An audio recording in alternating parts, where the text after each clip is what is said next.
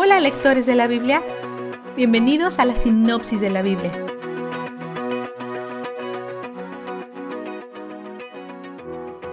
Cuando estuvimos por última vez en Génesis, un hombre llamado Abraham había acabado de nacer a través de la línea de sangre de Adán y Noé, a través del hijo de Noé, Sem.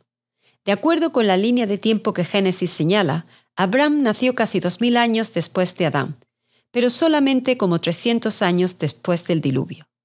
Así como Adán y Noé antes de él, Dios continúa su relación única con esta familia a través de Abraham. Él le dice a Abraham que él lo va a bendecir para que así él sea una bendición. Esta bendición no termina con Abraham. En definitiva, se trata de mucho más que él. Se trata de cómo el Mesías nacerá a través de su línea de sangre. Así es como esta familia será una bendición para todas las familias de la tierra.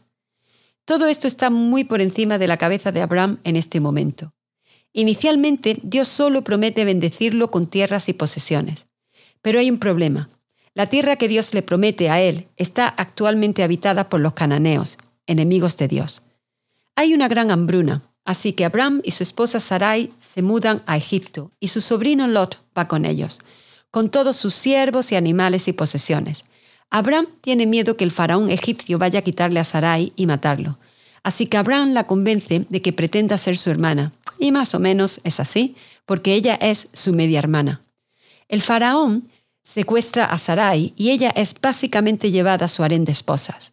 Dios no está de acuerdo con eso. Él tiene grandes planes para Sarai. Así que él saca a la luz la verdad a través de algunas plagas clásicas para liberar a Sarai. Por cierto, Sarai tiene unos 65 años, así que aparentemente ella y Jennifer López comparten ADN. Ellos dejan Egipto y van al Negev, una región del desierto. Dios los ha bendecido con tanto que no hay suficiente pasto para alimentar a todos los animales. Abraham y Lot deciden separarse, y Abraham deja la primera opción de terreno a Lot, quien no pierde nada de tiempo en elegir la tierra que se ve más bella y fructífera. Desafortunadamente, también está cerca de todas las personas malvadas. Establece su campamento cerca del Mar Muerto, Tal vez tiene sal o loción de su antiguo vecindario. La guerra estalla un poco después y Lot es secuestrado. Cuando Abraham descubre esto, él y los 318 guerreros que viven en su casa los persiguen por más de 150 millas hasta que los alcanzan y recuperan a Lot y a su gente. Entonces conocemos a Melquisedec, rey de Salem. Él ofrece pan y vino. Él es sacerdote del Dios Altísimo. Analicemos esto por un momento. Su nombre significa Rey de Justicia, y él es el rey de un lugar llamado Salem, que significa paz. Así que él es Rey Justicia de Paz. Él ofrece pan y vino. ¿Te suena familiar? También él es un rey y un sacerdote, que son dos funciones que rara vez se combinan. Melquisedec es una imagen de Jesús, un arquetipo, un modelo, lo veremos unas cuantas veces más mientras leemos la Biblia juntos, así que recuerda su nombre. Entonces Dios le hace la promesa a Abraham que él va a tener un hijo. Esto es espectacular, a menos que sea Eliezer de Damasco, el heredero original de la fortuna masiva de Abraham. Abraham le cree a Dios a pesar de su edad avanzada. Su creencia en la palabra de Dios se cuenta como justicia, no sus acciones, no sus sacrificios, sino su creencia.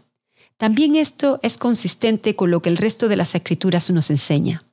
Incluso en el Antiguo Testamento, la fe en la palabra de Dios es lo que conecta a las personas con Dios, no la obediencia a la ley. Lo que sucede después es bastante peculiar a primera vista, pero es hermoso cuando profundizamos más. A pesar de que Abraham le cree a Dios, le pide confirmación a Dios. Dios le dice que corte animales por la mitad.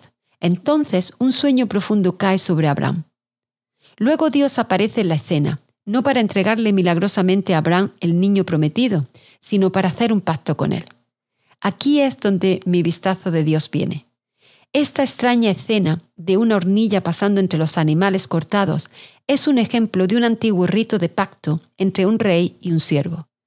Típicamente, el siervo camina entre los animales cortados como una forma de decir, yo tomo la maldición de este pacto, que seré cortado por la mitad como estos animales si no cumplo mi parte del pacto.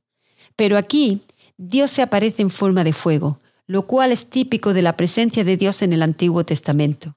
Y pasa entre las piezas él mismo. El rey se compromete a tomar el castigo él mismo. Esto es inaudito. Él es un hacedor de promesas y Él es donde el júbilo está. Conforme vamos tras las escrituras te darás cuenta que Dios tiene muchos nombres o maneras de llamarle.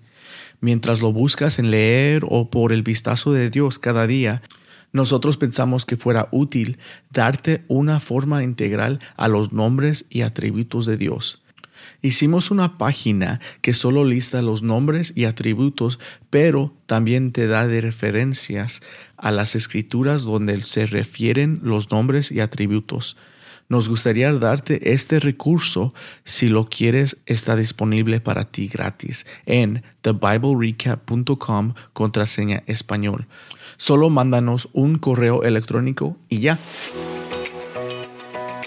La sinopsis de la Biblia es presentada a ustedes gracias a B-Group, estudios bíblicos y de discipulado que se reúnen en iglesias y hogares alrededor del mundo cada semana.